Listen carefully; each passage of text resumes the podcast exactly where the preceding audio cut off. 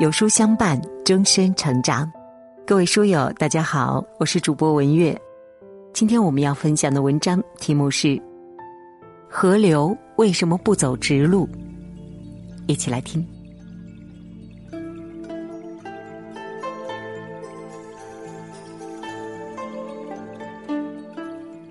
禅师有个徒弟，修行多年，一直不得要领。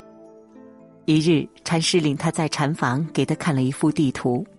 禅师指着地图上蜿蜒的河流，问道：“你看这些大江大河，为何都是弯弯绕绕？他们为什么不走直路呢？”徒弟百思不得其解。你知道河流为什么不走直路吗？《论语》说：“仁者乐山，智者乐水。”拥有大智慧的人都喜欢与水为友。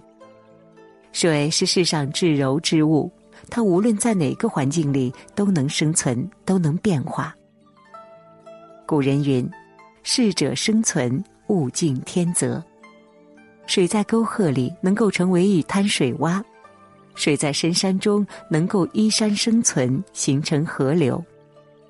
水是最有智慧的，他知道变通，懂得转弯，舍近求远，避开直路。也正因为他懂得走弯路，让他避开了一道道障碍，由河流抵达了遥远的大海。人生也是如此，当我们遇到坎坷挫折时，也要把曲折的人生看作是一种常态，不悲观失望，不停滞不前。把走弯路看成是前行的另一种形式，另一条途径，这样我们就可以像那些走弯路的河流一样，抵达那遥远的人生大海。我们需要转弯，换一种方式去抵达梦想的人生。语言文字学家周有光今年已经一百零五岁了。有一次，央视的崔永元问起他长寿的秘诀时，周老说。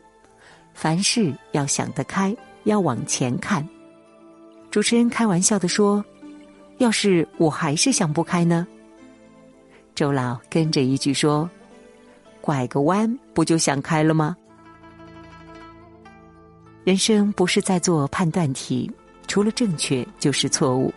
人生更像是一道辩证题，能够证明的方式有很多，取决于你从哪个角度看待。万事万物也并不是非黑即白，当你站在不同的角度去看待同一个问题时，也能得到不同的答案。横看成岭侧成峰，远近高低各不同，凡事都没有绝对和一定。碰上生命中的疑难杂症，不妨换个法子，换个角度来解决它。河流为什么不走直路呢？因为在自然界里，走弯路呢是一种常态，走直路而是一种非常态。